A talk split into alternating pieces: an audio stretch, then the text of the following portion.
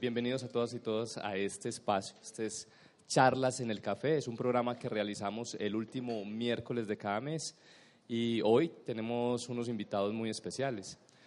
El tema de hoy es planetas de hielo y fuego.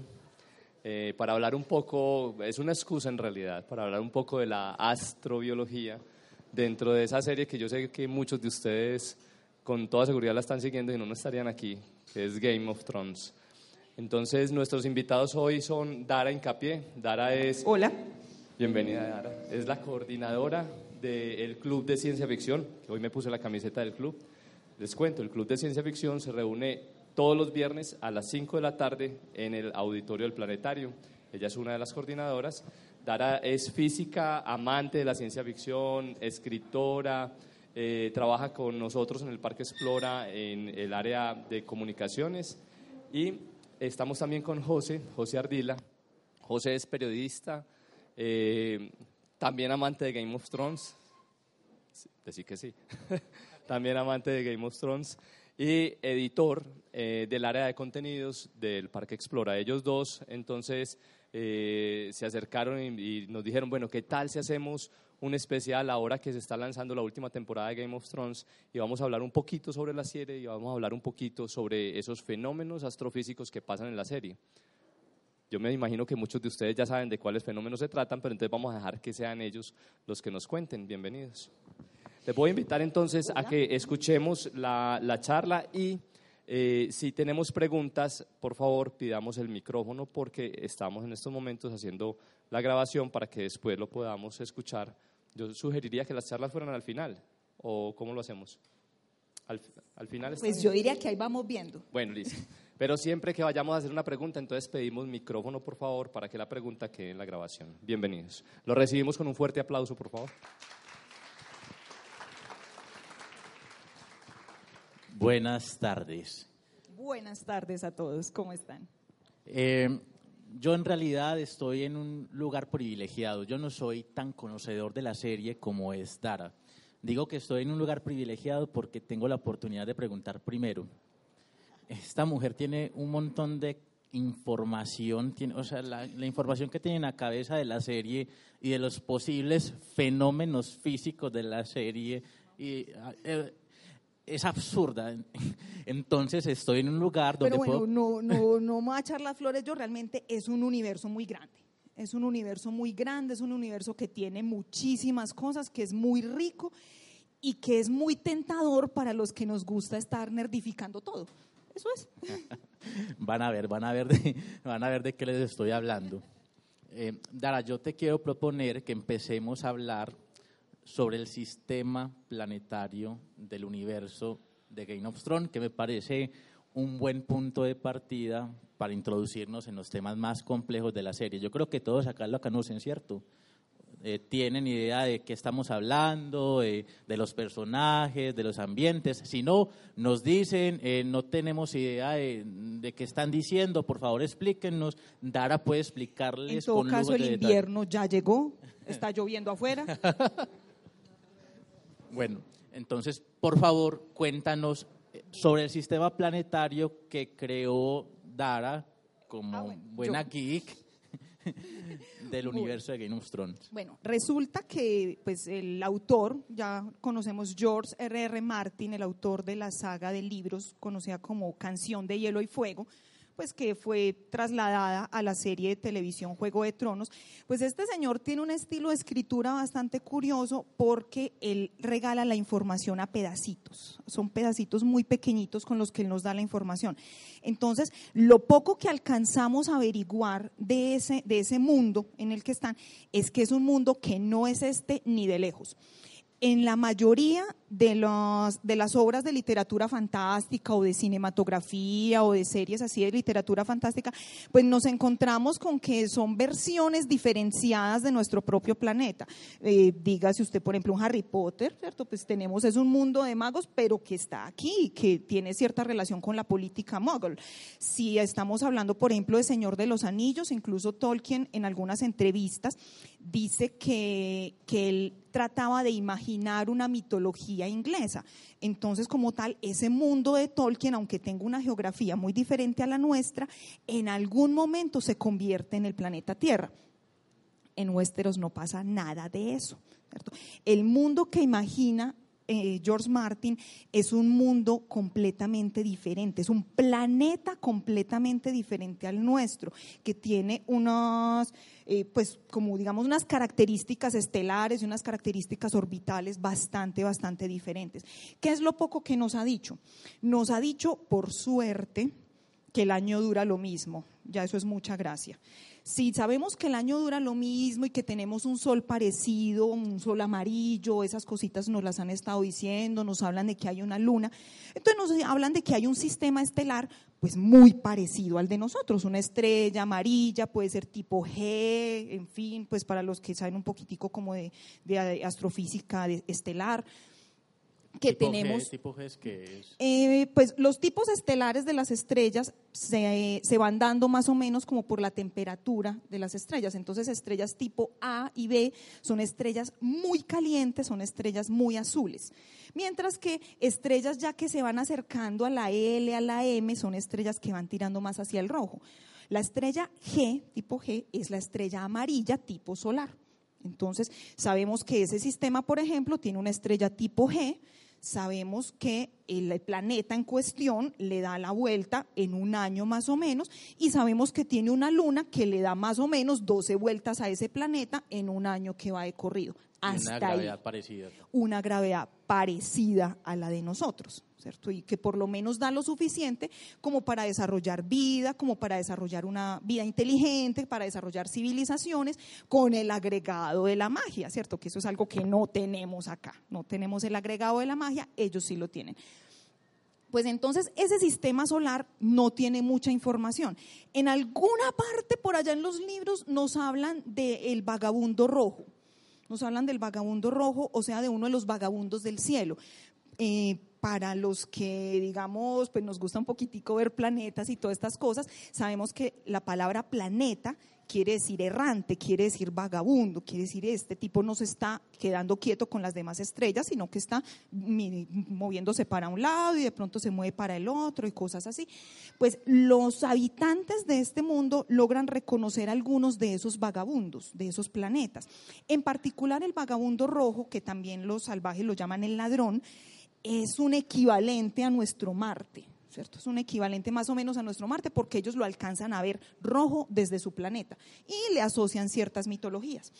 Ahí es donde entra pues lo que me dio a mí por hacer realmente fue una cosa completamente arbitraria, me tomé todas las libertades, derechos que no tenía y dije, me voy a inventar los planetas, me voy a inventar los planetas de este sistema. ¿Cómo me los voy a inventar? Fácil, ¿Cómo tenemos nosotros estos planetas? Nosotros descubrimos nuestros propios planetas viéndolos. Les pusimos nombre de acuerdo a nuestros propios dioses. Entonces, toda esa, esa de panteón griego se fue reflejando en los cielos. Entonces, tenemos a Mercurio el rápido, tenemos a Venus la hermosa, tenemos a Júpiter el don señor, ¿cierto? Y dije yo, bueno, pues hagamos algo parecido cojamos estos sistemas, cojamos el sistema religioso, el sistema de divinidades que maneja esta gente y convirtámoslo en planetas. Ah, fácil. Entonces, pues sistemas religiosos hay muchos en el mundo de Juego de Tronos. En particular, pues me voy a pegar del sistema de los siete dioses, del sistema de los siete dioses de los ándalos, que son pues los que llegan de última en las últimas de las migraciones a. Este sistema de siete dioses es una combinación muy interesante entre una trinidad cristiana, una trinidad celta y alguien en la mitad. Entonces, esa Trinidad cristiana, esos tres dioses varones en la, en la, mitología de los ándalos, en la mitología eh, de Juego de Tronos, son representados con el padre, el herrero y el guerrero, que son como los papeles más importantes que tiene un hombre dentro de esa cultura. Y en cambio tenemos por el otro lado las mujeres que son representadas con el triángulo celta de la feminidad, la anciana, la madre y la doncella juntamos. Eh, eh, estos, estas inspiraciones de los sistemas religiosos en Game of Thrones eh, tienen que ver con, algo que ha dicho el autor o es algo que han construido los fans, porque aquí tienen en, en, en esas interpretaciones tiene mucho que ver lo que tienen que decir los fans. Sí, de, realmente los fans han puesto, hemos, ya que, ya que estoy metiendo también la cucharada, pues hemos puesto muchísimo de nuestra propia imaginación dentro de lo que son toda la, construcción, toda la cosmogonía, toda la, la estructura de cómo funciona este mundo. Hay cosas que las pone Martin, el autor, hay cosas que las ponen los fans. En este caso, esta, esta división, o más bien esta unión de dioses para formar el, digamos, el grupo de los siete dioses de los ándalos, pues es una creación específica de George Martin. Esto no es pues así como una interpretación libre de los fans, sino una, una producción de él. Él dice, bueno, voy a exagerar las cosas que encuentro en mi propio planeta. Exageremos los dioses exageremos las conquistas, exageremos las guerras, exageremos los monstruos, exageremos los miedos, exageremos los muros, exageremos todo, ¿cierto? Y de ahí es como de donde viene pues toda esta, esta creación tan interesante de este señor. volviendo pues al, al cuento del sistema solar, entonces, pues dije yo, bueno, supongamos que estos dioses, así como esos dioses griegos en realidad eran planetas, pues supongamos que esos dioses en realidad eran planetas. Y dije yo, bueno, la cosa debe ser bastante fácil de sacar. A ver, empecemos con lo más fácil, es el padre y la madre. El padre y la madre son un, par de personalidades muy, muy poderosas, son los primeros que invoca la mayoría de la gente. La gente del común está invocando al Padre por su justicia, está invocando a la Madre por su protección. Entonces, se me ocurre, se me ha ocurrido por ahí a partir de ahí pensar en este par de dioses como en un par de gigantes gaseosos, un par de planetas gigantes que así como Júpiter, que es nuestro padre gigantesco que nos está protegiendo de cuánto cometa, de cuánto asteroide, de cuánto bicho raro, no nos han dado más cosas porque Júpiter está ahí. Entonces lo mismo sucedería en este mundo. Algo y algo serían el padre y la madre que están protegiendo al mundo y están invocando, digamos, eh, atrayendo cometas, desviando asteroides y tratando de proteger esa civilización, no dentro de una voluntad como tal, sino por el simple hecho de que son cuerpos muy masivos y tienen una gravedad muy alta. Entonces, ahí tenemos a esos dos, padre y madre, esos estuvieron fáciles. Bueno, siguiente, el guerrero y el herrero, par de varones. El guerrero y el herrero, pues los estuve pensando un rato. El herrero, en particular, es el ladrón de los, de los, eh, de los salvajes, ¿cierto? Es ese mismo eh, vagabundo rojo. Entonces, ese herrero rojo, de, eh, a ese lo relacionamos con Marte, como les decía ahorita. ah, no, disculpa, era el guerrero. El guerrero es el que relacionamos con Marte. ¿Por qué? Porque es rojo, porque simboliza la guerra, la sangre, la muerte, aunque la muerte se la vamos a pasar a alguien más. Entonces, a ese guerrero le vamos a asociar un planeta parecido a Marte. No tiene por qué ser Marte, recordemos, es un sistema completamente diferente a este. Entonces le asociamos a ese, a ese señor de ahí, ¿cierto? A un planetica que está por ahí dando vueltas muy fácilmente. Pienso yo que ese planeta no necesariamente se parezca a Marte, porque Marte tiene una órbita que es externa a la nuestra. Este planeta, por lo que yo sospecho, tiene una órbita interna. Es una órbita rápida, es una órbita que se demora poco en darle la vuelta al Sol. ¿Por qué digo yo eso? Porque los salvajes lo llaman el ladrón. Y el ladrón tiene que tener pies rápidos. Así como Mercurio también era el ladrón. Entonces es una especie de mezcla de los papeles de Mercurio y Marte. Marte con su guerra, Mercurio con su velocidad, y ahí tenemos a ese planetica dando vueltas. Por otro lado, él, entonces seguimos con el herrero.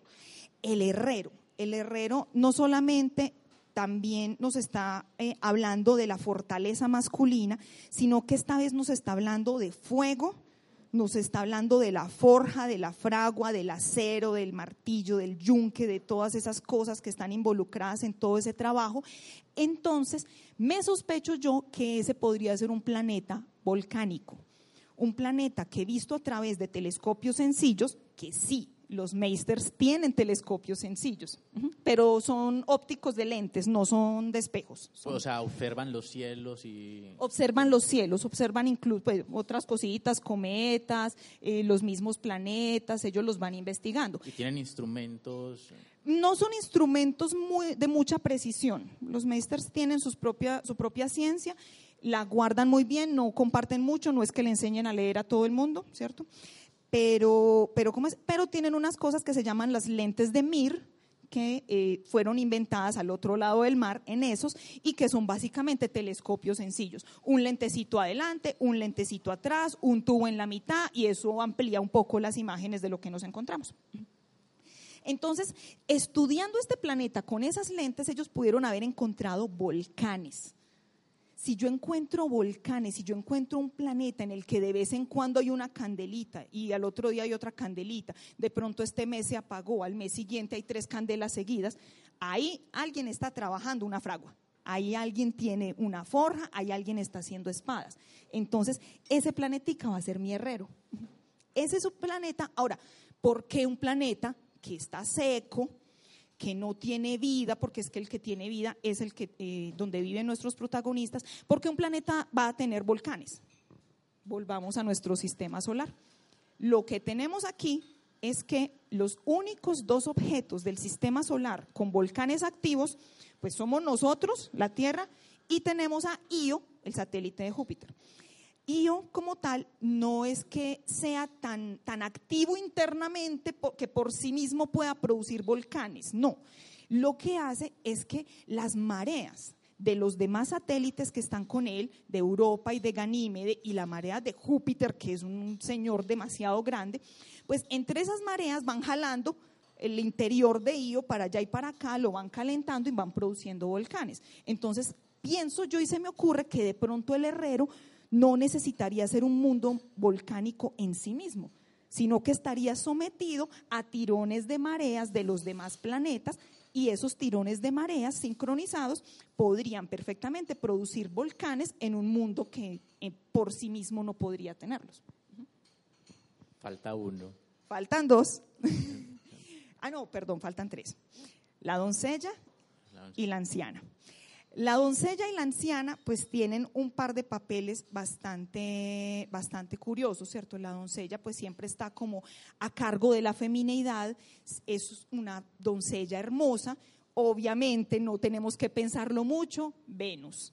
Tenemos un equivalente, tenemos un planeta relativamente cercano, de tamaño parecido, con una atmósfera muy densa, llena de ácido sulfúrico y cosas horrendas que refleja mucha, mucha luz del sol y por eso es tan brillante y tan bonito. Cosa curiosa, pues un, un mundo tan infernal verse tan lindo de lejos.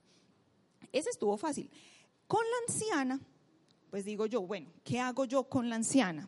Pues una anciana es una persona que se mueve lento, que va despacio, que piensa las cosas, que no tiene afán, ya sabe un montón de cosas y no tiene afán. Muy bien, entonces esa anciana podría ser tranquilamente un Neptuno, un Urano, un planeta relativamente grande, pero muy alejado, tan alejado del Sol que se mueve muy, muy, muy despacio. Ya, ya están todos. ¿Sí están todos? No, falta el extraño. Ah, el extraño. Con el extraño, pues las cosas son extrañas, ¿cierto? Como mínimo. Entonces, ¿qué puedo chutarle yo? ¿Qué propiedad puedo darle yo a un planeta para poder decirle con toda tranquilidad extraño? Pues a mí se me ocurrieron un par de propiedades y de hecho las dos me sirvieron mucho y me fueron muy útiles.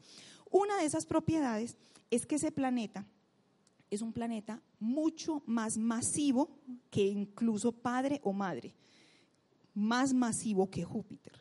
Si un planeta es más masivo que Júpiter, empieza a acercarse a la región que los astrónomos llamamos ser una protoestrella. Cuando nosotros tenemos una protoestrella, hagan de cuenta un Júpiter, pero más más cosas, más grande, más alborotado, nubes peores y una de las características principales de Júpiter es la radiación. Júpiter nos está soltando una cantidad de radiación impresionante, unos campos magnéticos aterrorizantes. es una cosa que es muy difícil y que de hecho las naves espaciales que se han diseñado para viajar allá, de las primeras cosas que tienen que organizarles es cómo vamos a proteger esta pobre para que no nos lo dañen los campos magnéticos de Júpiter. Si tenemos algo más grande que Júpiter, más masivo, con mucho más, entonces tenemos mucho más radiación, mucho más campos magnéticos, una cosa muy, muy aterrorizante. Pensemos en ese mismo Júpiter que nosotros vemos todo tranquilito, pero en el que algunas nubes están empezando a brillar. El interior de ese planeta está empezando a producir algunas de las reacciones termonucleares propias de las estrellas. No son suficientes para eh, digamos, encenderse en llamas y producir la luz que nosotros conocemos de una estrella, pero sí son suficientes para producir mucha radiación dentro de lo que es las franjas más cercanas al, visible, a lo que nos muestra el Sol, el rojo, el infrarrojo y toda esa, esa zona de por ahí. Entonces pienso yo, si este extraño, en vez de ser un planeta, es un protoplaneta, eh, una protoestrella, perdón, es muy extraño. Pero para mí eso no era suficientemente extraño. Yo quería que fuera más extraño todavía, porque es el extraño. Entonces, el extraño, además de ser una protoestrella, dije yo, ah, bueno, pero es que si yo tengo una protoestrella y tengo una estrella, pues eso viene a ser muy parecido a lo que es un sistema doble, un sistema estelar doble. Entonces, si yo tengo mi estrella central, que es a la que todos se refieren como Sol, y tengo por ahí, por otro lado, por fuera de la órbita de los planetas normales, una protoestrella que está dando vueltas para un lado y para el otro, eso sí es extraño. O sea que afecta, pues guardando las proporciones, afecta igual que una estrella real a los planetas cercanos. Por supuesto. Eh, guardando las proporciones. O sea, no va a emitir la misma cantidad de radiación de una estrella normal, emite un poquitico menos, pero sigue siendo muchísima radiación no va a tener, digamos, el tirón gravitacional tan fuerte que tendría una estrella más masiva, pero sí tiene un tirón gravitacional. Entonces sí puede afectar un poco las órbitas de esos planetas y con esa radiación, y yo no sé si yo creo que aquí ya adivinan para dónde voy, toda esa radiación que está produciendo ese protoplaneta puede afectar muy fácilmente las estaciones de Westeros, que es uno de los grandes misterios de la serie las estaciones. O sea, espérate, espérate, espérate. ¿Cómo es que es? la más despacio. si no puedes decirnos que afecta a las estaciones, pero ¿cómo? O sea, ¿de qué forma?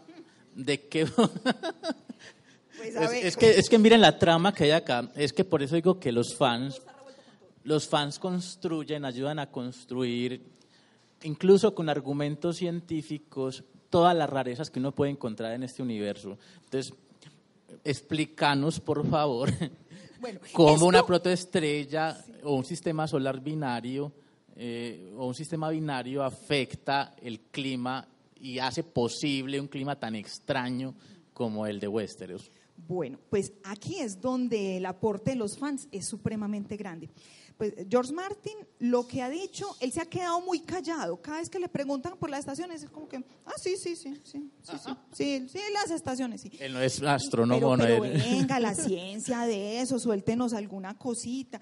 Y el señor dice, vea, al final les cuento. En alguna entrevista hace poco el señor dijo, al final les cuento, el origen de esas estaciones es más mágico que científico. Él hace la aclaración ese, ese origen de Es que no me lo imagino diciendo, no, es que es un sistema solar binario y una protoestrella que... Exacto. Pero los ñoños somos muy ñoños y no nos vamos a quedar con eso, ¿cierto?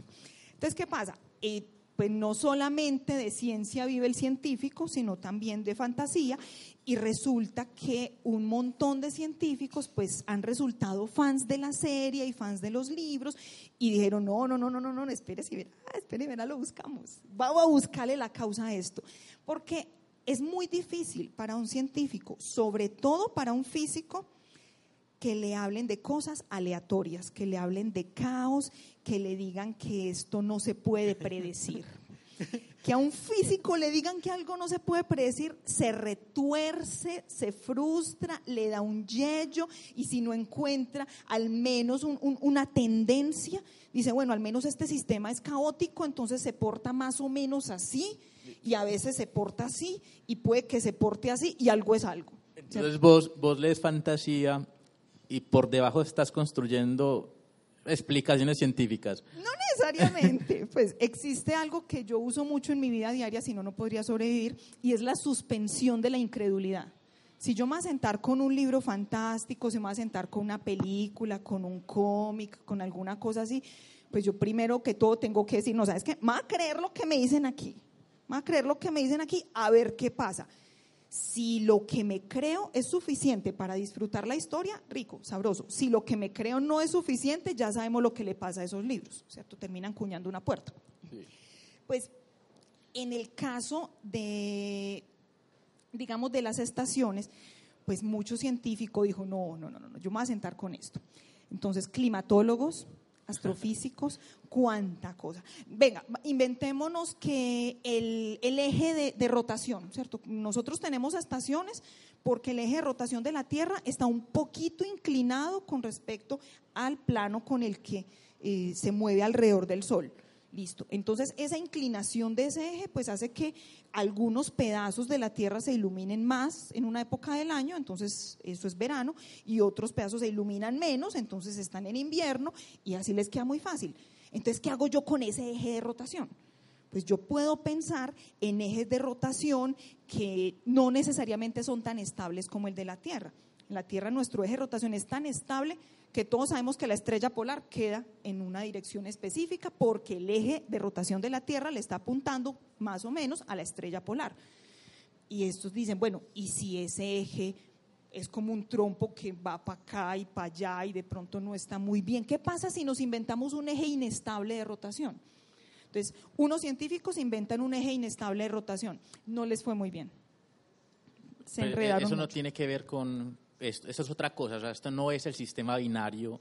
Esa es otra, no. Esa es otra explicación científica, otra teoría. Otra, efectivamente. Para poder justificar estaciones aleatorias o estaciones, digamos, caóticas, prefiero utilizar la palabra caótico, y los científicos se montaron en todas las hipótesis que se les ocurrió. Que si había el, el eje inclinado, que si había materia oscura, no falta el científico, hago una advertencia que en este momento está diciendo que la magia en Juego de Tronos está producida por materia oscura. Yo apoyo. El, el, que habla de materia oscura, el que habla de, eh, digamos, lluvias de rayos cósmicos, el que habla de, en fin, diferentes cosas, ¿cierto? En dos de las hipótesis que más éxito han tenido porque o sea, les han boleado matemática que da miedo, les han soltado tiempo de computador. Yo no sé quién pidió el tiempo de computador. Buenas, voy a correr un modelo del clima de Westeros.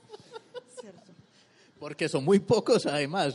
Son pocos, ¿cierto? Pero o sea, yo, yo llego a, a, pedir tiempo de computador, de procesador, de unos aparatos grandotes, no estamos hablando de un portátil chiquito, estamos hablando de procesadores grandes, supercomputadores. Buenas, vengo con un modelo climático de Juego de Tronos, se me dañó. ¿Por qué se dañó el primer modelo climático de Juego de Tronos? Muy sencillo, porque no tenía Antártida. Esta gente llega, hace un modelo del planeta con lo poco que se conoce geográficamente. Westeros, esos, un pedacito de Sotorios, otro pedacito de Ultos, no sabemos eso a dónde va a dar, nadie se le ocurrió que eso tenía Antártida, nadie ha viajado hasta por allá. Y pues le sueltan el modelo climático a eso y los océanos empezaron a hervir. Hervir. Estamos hablando de temperaturas de 120, 150 grados centígrados en la totalidad del océano de un planeta. Eso hasta ahí llegamos. Ese modelo, pues cuando estos chicos hicieron esta simulación, de verdad que pues, lo deja uno pensando mucho acerca de nuestro propio planeta, acerca del papel que tiene la Antártida. Yo tengo una pregunta, una pregunta de, de, alguien que no tiene ni idea de modelos ni nada. Eh. ¿Este tipo de modelos normalmente se usa en qué circunstancias? ¿O se creó un, un modelo solo para esto? Pues realmente los climatólogos se la pasan haciendo modelos climáticos, se la pasan haciendo modelos climáticos, cómo se relaciona la temperatura de este lugar con el régimen de vientos, con la presión atmosférica, con un montón de cosas. Y estos modelos se pueden hacer para sitios tan pequeños como el Valle de Aburrá, aquí donde estamos, cómo se comportan los vientos, presión atmosférica, temperatura, humedad relativa, todas las variables climatológicas. El problema es que el Valle de Aburrá no es un sistema cerrado, es un sistema abierto. Depende de qué? Depende de, lo que suceda en Bello, depende de lo que suceda en la Orinoquia, depende de lo que suceda en el Sahara, depende de lo que suceda en la Antártida. Entonces, es un modelo que va a estar un poco incompleto. Entonces, pues necesitamos modelos más grandes. Como te decía, los climatólogos se la pasan haciendo modelos climáticos relacionando unas variables climatológicas con otras desde los 70 o antes que precisamente dentro de todos estos estudios climatológicos fue que se descubrió que no todo se puede predecir en la vida. Y toda la teoría del caos, como la conocemos, la famosa mariposa y todos esos cuentos, esa, esa teoría del caos viene heredada de los modelos climatológicos de los 60s y 70s. Entonces, crear un modelo climatológico nuevo no es nada del otro mundo. Metérselo a un planeta cuyos continentes no conocemos, ahí es donde se pone interesante. Bueno, entonces fracasó. Fracasó, el modelo porque no tenía una Antártida. Y crearon. Entonces tuvieron que ponerle una Antártida.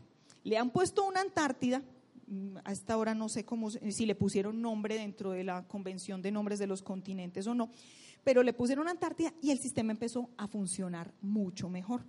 Entonces, ya a partir de ahí, cuando tienen un sistema con un clima estable que permite las condiciones para la vida, pues el océano no está hirviendo, al menos. Entonces ya pueden empezar a jugar con un montón de variables. Entonces, las variables que ellos trataron de inmiscuir fueron, por un lado, un eje de rotación inestable, como les había dicho ahorita, ¿cierto? No tan estable como el de la Tierra, sino que de pronto se bambolea un poco más de lo esperado.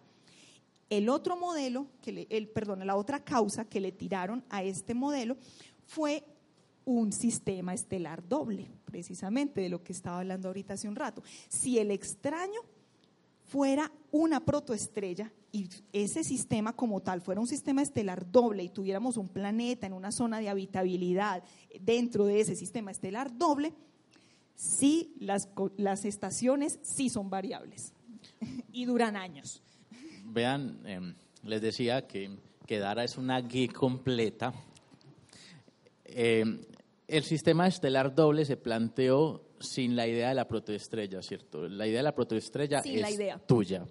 O sea, yo creo que sí, yo no la he visto en otra parte. Es decir, es decir, el sistema estelar doble funciona como modelo climático, pero no funciona dentro del argumento de los libros si no hay una protoestrella. Porque dentro de los libros y dentro de la serie nos están hablando de un solo sol. Nadie dice por ahí, el Señor comparó su segunda sombra con su primera sombra. No, en ninguna parte nos hablan, o, de que eh, la segunda sombra apenas empezaba a salir y era de color verde. No, en ningún momento nos hacen, nos hacen diferenciación de sombras. No nos dicen que hay más de una estrella, entonces tenemos que asumir que hay una sola. No nos dicen que hay más de una luna, entonces tenemos que asumir que hay una sola luna. Y hasta ahí vamos. Y vos decís, un momento, yo tengo una solución argumental que casa, con, que casa perfecto con, con este modelo. Más o menos, tampoco perfecto, ¿cierto? Pero pues la solución argumental a mí me parece divertidísima porque me cumplen las propiedades del extraño, ¿cierto? Que es, uno de los dioses más extraños. Y no, no, solo eso, sino que es un dios repetido, es un dios que está en todas las culturas, a diferencia pues de los otros dioses de todo este equipo pero además me justifica las estaciones, me da un, valor astrofísico interesante, ¿cierto? Me permite a mí poder empezar a imaginar órbitas, empezar a imaginar trayectorias, empezar a imaginar discos protoplanetarios, yo qué sé, un montón de cosas que, pues en principio, George Martin no nos entregó, pero eso no quiere decir que no le quitáramos a las malas. Dara, hablemos de las características físicas de, este plan. En realidad están los siete planetas observables, pero como con la Tierra está el planeta en el que se desarrolla toda la historia de Game of Thrones.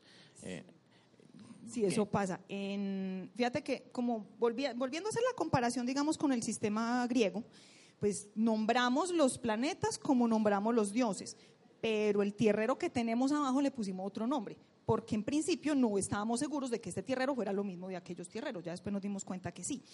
Pues algo parecido les sucede a ellos, ellos tienen todos sus dioses en el, en cielo y se les olvida cómo se llama la tierra. Eh, George Martin no le he puesto nombre, Dicen, no, es el mundo conocido, el mundo conocido y el mundo conocido y ya, y dejen de decir bobadas. Los fans tienen otros planes, tienen otras ideas Tienen y han decidido, y tienen tiempo, y han decidido que este planeta se llama Planetos. Para un nombre horrible. Planetos. Entonces, como Westeros, Esos, Sotorios, Ultos, Planetos. ¿cierto? Pues lo dejamos así. Obviamente, el solo hecho de que eso sea un planeta y de que ese planeta sea evidentemente diferente a la Tierra, inmediatamente pone a un montón de gente a decir, vení, entonces es más grande, es más chiquito, ¿cómo es? ¿Cómo así? La gravedad, la atmósfera, y empezamos, bueno, ¿de qué tamaño es? Y eso ha sido un problema terrible. Cuando George Martin imagina Westeros, que él empieza a contarnos la historia solo desde Westeros, pues es un continente que si uno lo mira así como de medio Disney, con los ojos así entrecerraditos y de lado, se parece demasiado a Gran Bretaña, a Inglaterra. Es un, un- un continente que se parece demasiado, pero que es muchísimo más grande. Es un continente que abarca desde zonas de eh, nieves perpetuas, el Ártico, del muro para arriba, y abarca también zonas semitropicales, zonas desérticas, como lo que es Dorn, por ejemplo. Entonces, Dorn, que queda más al sur, es una zona muy tropical, es una zona desértica, es una zona que evoca, recuerda un poco lo que es España y el norte de África, Marruecos y toda esa región de por ahí. Entonces, pues tenemos un continente que va desde la zona ártica hasta una zona templada, pero que no estamos seguros qué tan cerca llega al Ecuador. Si nosotros tenemos al menos círculo polar ártico y Ecuador, ya no tenemos tamaño de planeta, ya no quedamos listos. O si lo atraviesa, o sea, o sea, si el Ecuador queda en algún punto. Si, tene- si sabemos dónde queda el Ecuador, con tal de que sepamos dónde queda el Ecuador, ya el resto sale. El problema es que no sabemos dónde queda el Ecuador. Entonces, muchos, eh, esta vez fueron cartógrafos los que se sentaron con eso. Bueno, yo voy a hacer este mapa. ¿Cómo es que es? Bueno, supongamos que la línea del círculo polar ártico queda más o menos por los lados del muro. Es una buena suposición. Pero Porque es una buena suposición. porque hace un frío. Es, es una zona que es de, de invierno perpetuo. Es una, eh, de hecho, pues así la llaman dentro de los libros, las zonas de invierno perpetuo. Y esta, esta región no, no, ve, no ve calorcitos, no ve estaciones, no, pues pues, las estaciones ya por sí son bien raras, no ve verano, no ve nada.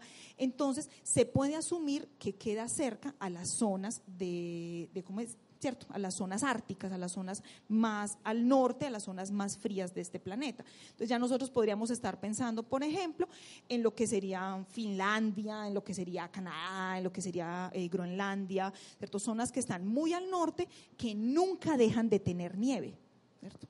Esas zonas de ahí. Entonces, si estamos más o menos entre Finlandia y España, y decimos que más o menos ese es el tamaño de Westeros, podemos llegar a algunas conclusiones. Mm, algunos cartógrafos escogieron como punto por donde pasaba el Ecuador, me pareció una, una bonita elección, y fue la antigua Valiria.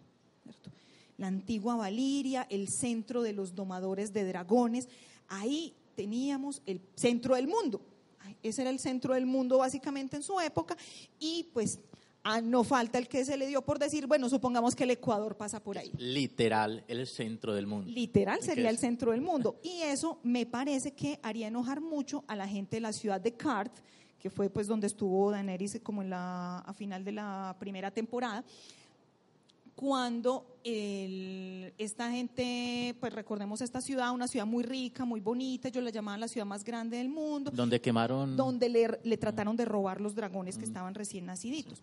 En esta ciudad se la pasan diciendo que esa ciudad es el centro del mundo. Entonces ellos también se la pasan diciendo que esa ciudad es ecuatorial.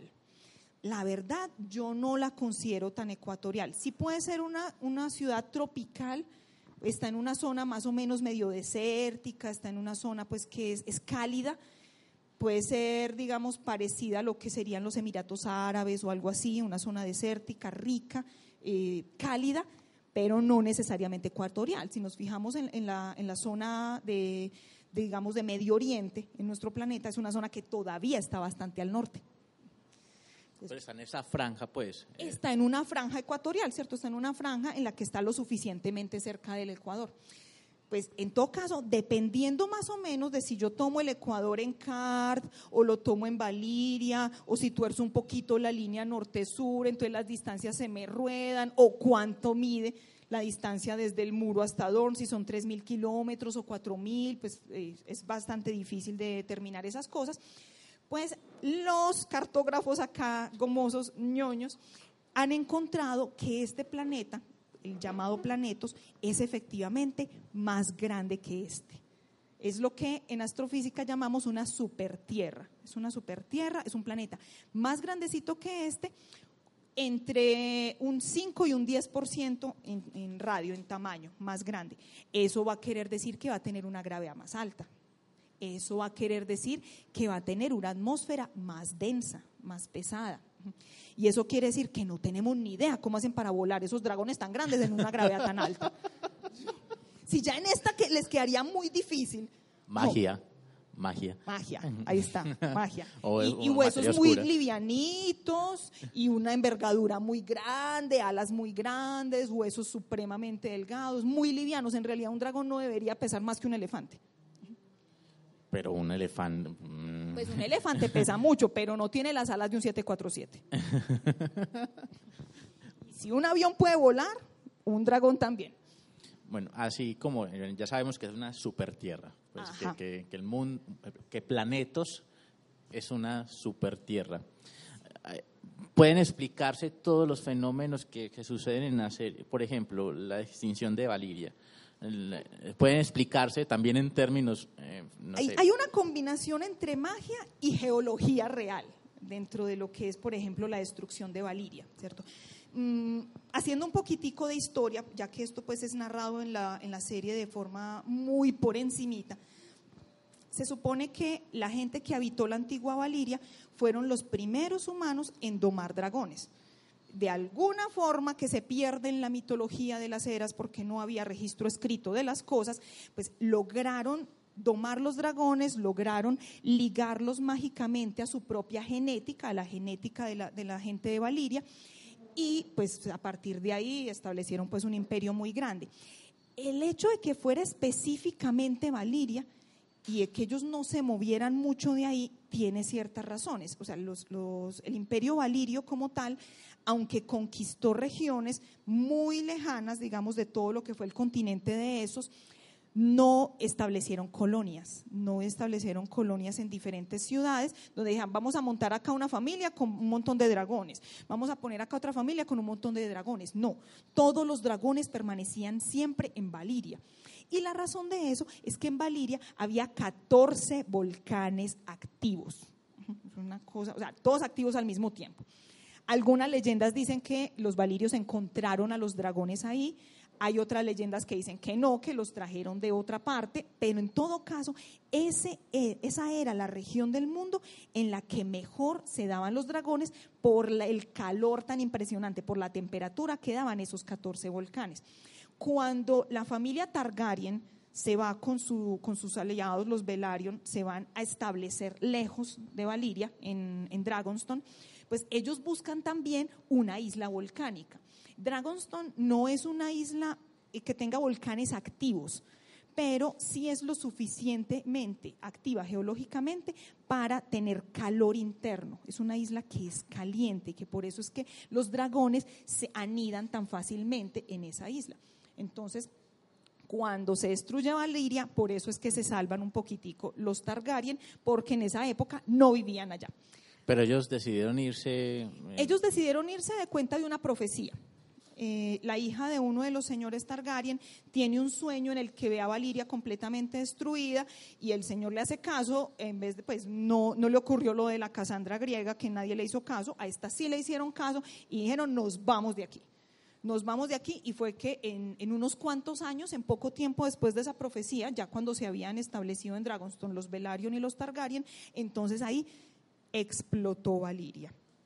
No se sabe todavía cuál fue la causa, es probable que simplemente fuera una cuestión geológica o que fuera abuso de la magia, también esas cosas suceden. Y el caso es que estos 14 volcanes explotaron al mismo tiempo. Esto nos dice a nosotros que esos 14 volcanes no eran volcanes individuales, sino que hacían parte de una caldera geológica gigante que estaba ubicada debajo de la corteza del planeta. ¿Qué es una caldera? Una caldera en, geología planetaria, pues la conocemos como una región, un punto caliente, también la podemos llamar así, es un punto caliente donde tenemos una acumulación muy grande, una bolsa de magma gigantesca ahí, metida, haciendo así y esperando a ver cuando le toca explotar. Haga usted de cuenta Yellowstone en Estados Unidos, el Parque eh, Natural Nacional de Yellowstone en Estados Unidos está ubicado encima de una caldera que lleva como 60 millones de años atrasadita para explotar y que cuando explote es probable que se lleve media Norteamérica en esa explosión. Entonces, algo parecido fue lo que ocurrió en Valiria. Teníamos una caldera súper gigante debajo de, esa, debajo de esos, teníamos los roticos, los 14 volcancitos por donde eh, trataba de despejar un poquitico los gases y la lava esta caldera hasta que no aguantó más, ¿cierto? Y no aguantó más, nadie está comiendo.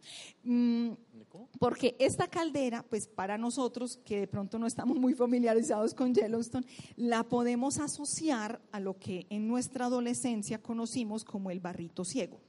¿cierto? Entonces, una cosa, eran 14 espinillitas ahí en Valiria. y otra cosa muy distinta, un barro ciego enorme que explota y se lleva todo por delante. Y el todo por delante es una cosa tan impresionante que, según lo narran en los mismos libros, esto no nos lo inventamos los fans, los, los dragones que estaban en ese momento volando en el cielo se encendieron en llamas y cayeron muertos antes de tocar el piso los dragones se supone que son fuego hecho carne, se supone que son que, resisten el fuego, que producen fuego que no les importa y la explosión fue tan impresionante que cuáles dragones ni que ocho cuartos todo voló, todo se quemó, todo se destruyó. El Valiria quedó, hagan de cuenta, un Chernobyl completamente contaminado, inacercable, lleno de mutantes, monstruos, cosas horrendas y los únicos tres dragones que se salvaron fueron Valerion y sus dos hermanos que estaban en Dragonstone con el resto de la familia Targaryen, ¿cierto? Valerion, Veigar y, ya se me, y ¿cómo, es? Caraxes. Meraxes es. Meraxes, Rhaegar y Valerion, los únicos tres dragones que se salvaron de toda la destrucción de Valiria. Una explosión así, digamos que explota Yellowstone.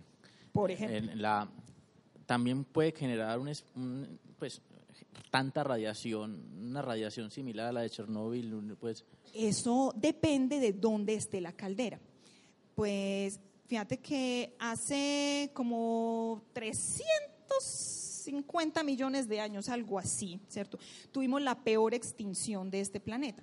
La peor extinción en masa de este planeta, que fue eh, la extinción del Pérmico, pues esta, esta extinción está muy asociada a unos yacimientos de metales pesados que había en Siberia.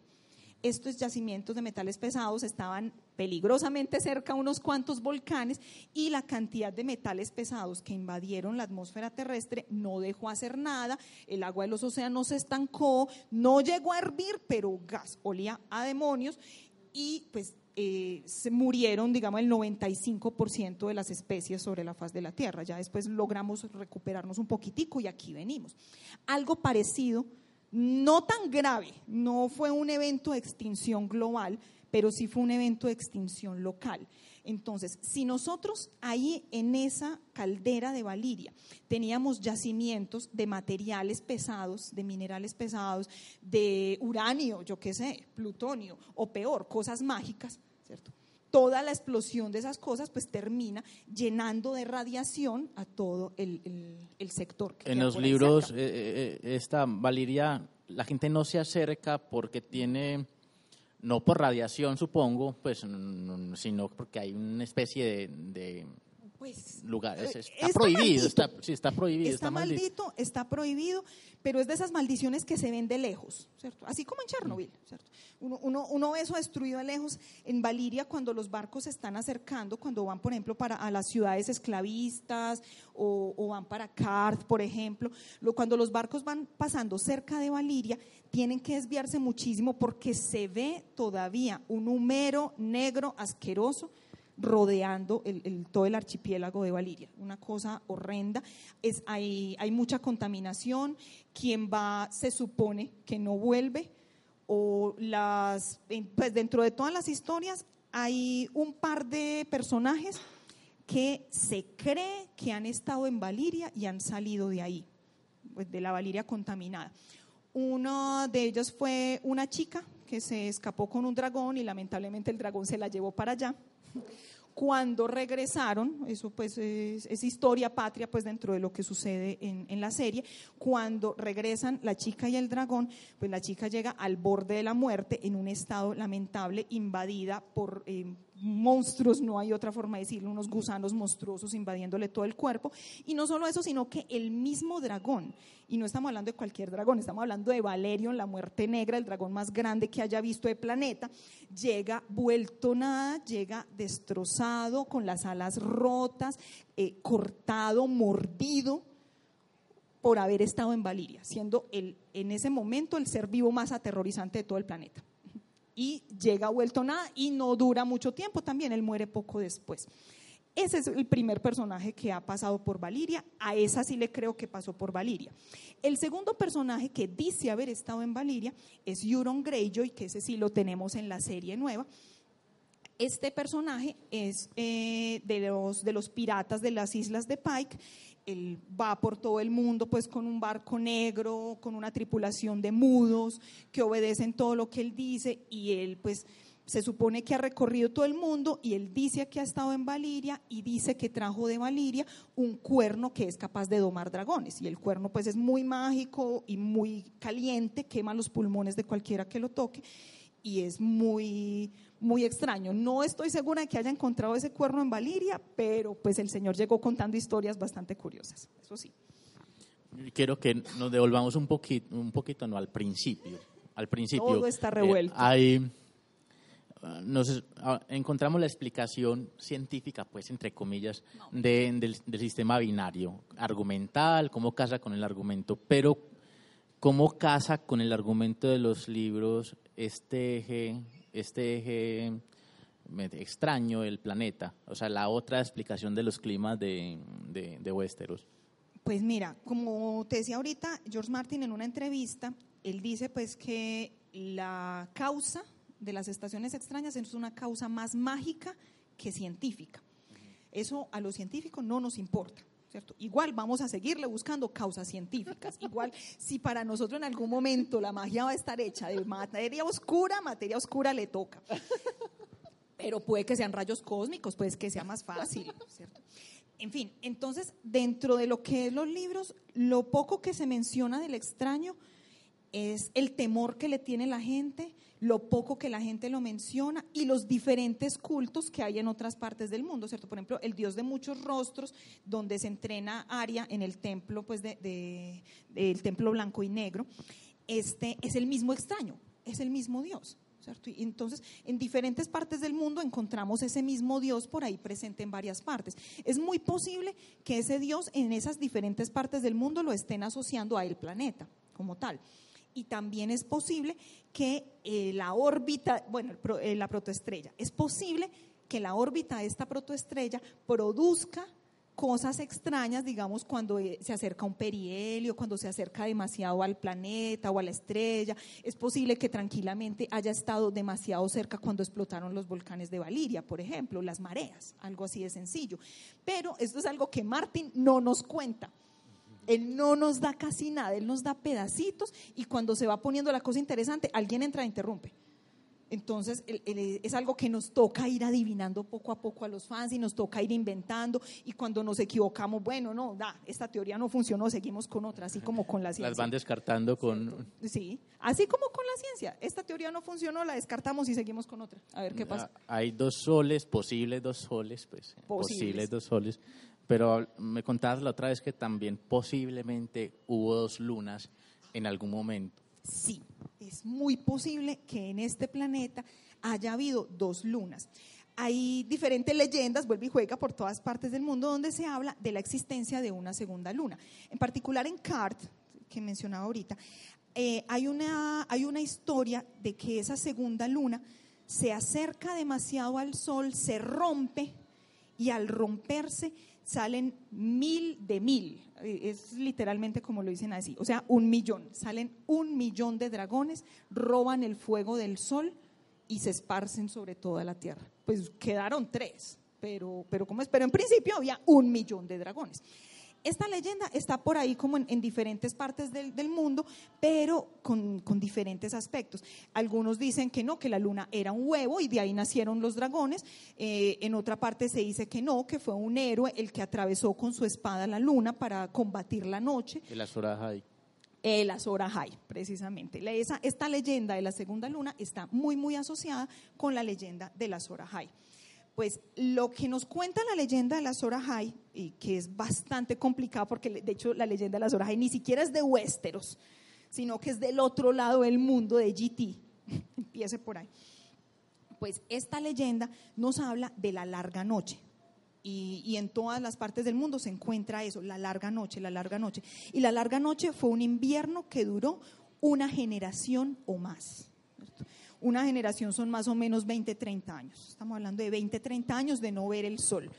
O sea, un, lo que yo llamaría un evento de extinción. Es un evento de extinción masiva, es una cosa bastante, bastante fregada. Ese evento de extinción masiva, esa larga noche, ocurrió mucho antes de la destrucción de Valiria, porque hay, algunas personas que dicen, no, pues claro, explotaron todos esos volcanes y con todo ese humero pues no podía haber nada, pero resulta que no, que eso ocurrió miles de años antes de la destrucción de Valiria, que como decía ahorita hace un rato, no había registros escritos de nada, los, eh, los registros de esa época son muy confusos, los meisters no le creen a nadie, eh, en fin, es, es una cosa complicada, pero aparentemente ¿cierto? Es eh, la causa de, esa, eh, de ese invierno tan oscuro fue precisamente la segunda luna. A esa segunda luna, según eh, logra uno deducir un poquitico, hacer, desde los digamos desde los textos y desde los, de las conversaciones de los personajes, es que llega un cometa, y ya vamos con lo del cometa, aparece un cometa, ¿cierto? una espada en el cielo, atraviesa el corazón de esa doncella, ya vas a ver por qué le estoy diciendo así, atraviesa el corazón de esa doncella y eh, es, todo eso está asociado a la larga noche. ¿Cuál es el asunto? Que hay un problema de causa y efecto. Dentro de las leyendas de Westeros está esa leyenda, ellos asocian pues a la de la Zora High o la del príncipe prometido, que fue este héroe que para poder espantar la larga noche después de 20, 30 años de no ver el sol, dijo, no más, voy a hacer una espada llameante que, que pueda espantar la oscuridad y traer el sol de regreso. Entonces, toda esta leyenda de la zona high, pues habla de la forja que hace él de su espada cuando eh, tiene que forjarla tres veces y para poder templar el acero él tiene que hacer un proceso muy específico. Cuando una persona está trabajando metal, digamos haciendo un objeto con filo o algo así, tiene que templar el acero. El acero está muy caliente y para poder templarlo lo sumerge en un líquido más fresco, normalmente agua, normalmente eh, fresquita. en el caso de la historia de la Zora High, pues él empieza 30 días forjando su espada, va a templarla en agua, se rompe divino. No, nada, nada, sin miserias, otra vez. 50 días forjando la espada. Esta vez no la voy a templar en agua. Se consiguió, no sé cómo, no pregunten, un león. Es más, en Westeros no hay leones. Yo no sé de dónde sacaron la, casa Targaryen. Los leones deben ser de Sotorios, pues que es como África. En fin, pues bueno, se ha conseguido un león y lo ha atravesado para poder templar su espada y la espada se rompió. Nada, sin miseria, la tercera es la vencida. No, de hecho, la tercera la vencida podría ser la frase cumbre de la serie, porque hay muchos, muchos eventos que suceden donde la primera no funciona, la segunda no funciona y la tercera sí funciona. Y eso incluye a los hijos de Rhaegar Targaryen. entonces, este Azor Ahai, cuando tiembla la tercera vez esa espada, entonces la tiembla en el cuerpo de su esposa. Él asesina a su esposa para poder templar la espada Lightbringer, la espada eh, que trae la luz, que es la que espanta la larga noche. Esa es esa leyenda. Nisa, Nisa. Nisa, Nisa. Cuando uno empieza a esculcar las diferentes leyendas, resulta que Nisa, Nisa, la esposa de Sorahai, es un símbolo de la luna. Y la estrella Lightbringer es un símbolo de un cometa, del cometa rojo que llega anunciando la llegada de los dragones. Entonces, cuando Azor Ahai está enterrando la espada en Nisa Nisa, él no está, no está espantando la larga noche, está provocando la larga noche, está eh, haciendo un impacto cometario sobre una luna pequeña. Hagan de cuenta el tamaño de Fobos, por ejemplo, de las lunas de Marte, una luna pequeñita. Toma un cometa, impacta una luna pequeña, la luna se destroza, cae un millón de meteoros meteoros. Caen a tierra una lluvia de asteroides, pues una lluvia de meteoritos, la cosa más miedosa. Muchos de los meteoritos que cayeron al suelo fueron recogidos y convertidos en objetos de poder, espadas, templos y cosas así por el estilo, ¿cierto? Pero entonces ahí como que pilas con, con el Azor porque todos estamos muy contentos creyendo que el Azor es John y resulta que, que no estamos seguros de que el Azor sea el bueno, porque aparentemente el Azor no fue el que espantó la larga noche, sino fue el que antes provocó la larga noche. Y después vino otro héroe, que lo llaman el último héroe, ni siquiera se sabe cómo se llama, que fue el que se sentó a recoger a todo el mundo, a luchar contra los otros y terminaron por eh, fundar la Guardia Nocturna y construir el muro de cuenta de esa larga noche. Eh, yo creo que ya no van a ver a Jon Snow con los mismos ojos. Ah, ah, no, a ver. Eh, todo eso es una conspiración de los fans, ¿cierto? Más o menos. o sea, conspiración de los fans a partir de extractos de los libros y de la serie. Y usted. Y, y échenle imaginación a eso que no da más. Entonces, este, esta catástrofe con, la, con esta segunda luna que desapareció puede justificar el eje extraño de, la, de, planetas. Por supuesto. Nosotros tenemos un planeta un poquito más grande que la Tierra, pero imaginémonos la Tierra. Mm. Imaginémonos la Luna, imaginémonos otra Luna más pequeña, ¿cierto? Esa luna incluso puede ser tan pequeña que ni siquiera necesita ser esférica, puede ser como uno de esos asteroides que nos encontramos por ahí en las fotos que parecen unas papas. Entonces tenemos una Tierra, una luna y una papa, ¿cierto? Están los tres Eh, orbitando y dando vueltas muy felices en un sistema relativamente estable.